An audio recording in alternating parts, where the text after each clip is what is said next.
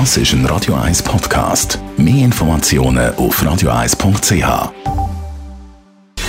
Gesundheit und Wissenschaft auf Radio 1. Unterstützt vom Kopfwehzentrum Irlande Zürich. www.kopfwww.ch Seit gestern Abend wissen wir es, mit ein bisschen Glück sind die Italiener die Besten in Europa, was Fußball angeht. Aber wie sieht es sonst so aus? Welches sind die sportlichsten Nationen? Mit den Olympischen Sommerspielen im Hinterkopf, wo ja in eineinhalb Wochen startet, hat Baufi 24 eine umfassende Studie über die Sportlichkeit der verschiedenen Nationen gemacht. Und die Schweiz, ja, die kommt ziemlich gut weg. Wir belegen nämlich Rang Nummer 4. Und somit gehören wir zu den sportlichst aktivsten Nationen von Europa. Das, weil zwei Drittel von unserer Bevölkerung mindestens einmal pro Woche gehen trainieren und wir uns auch sehr aktiv im Breitensport betätigen. Vor uns da findet man auf Rang 3 die Niederlande. Die Holländer die fallen vor allem auf, weil sie sehr gerne Live-Sportveranstaltungen besuchen.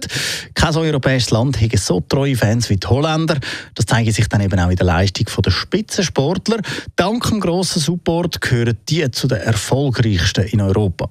Und jetzt geht es noch in Nordosten, weil auf Rang 2 finden wir Norwegen. Im Verhältnis zu ihrer Einwohnerzahl räumen die Norweger am meisten olympische Medaillen ab. Aktuell gehen 521 Medaillen aufs Konto der Skandinavier. Am beliebtesten ist dort übrigens die Sportart Skilanglauf. Ah, wer hätte es gedacht? Und wir bleiben gerade in dieser Region, nämlich auf Platz Nummer 1, dort nämlich die andere Schweiz, also Schweden. Sport hat in Schweden zunehmend eben auch eine wirtschaftliche Bedeutung und das zeige sich in keinem anderen Land so deutlich wie bei den Schweden, sagt die Studie.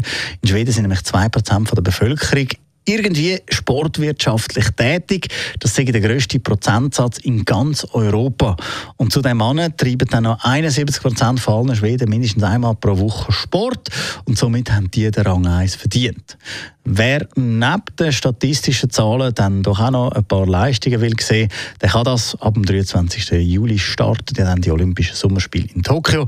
Alles Wichtige natürlich auch immer da bei uns auf Radio 1.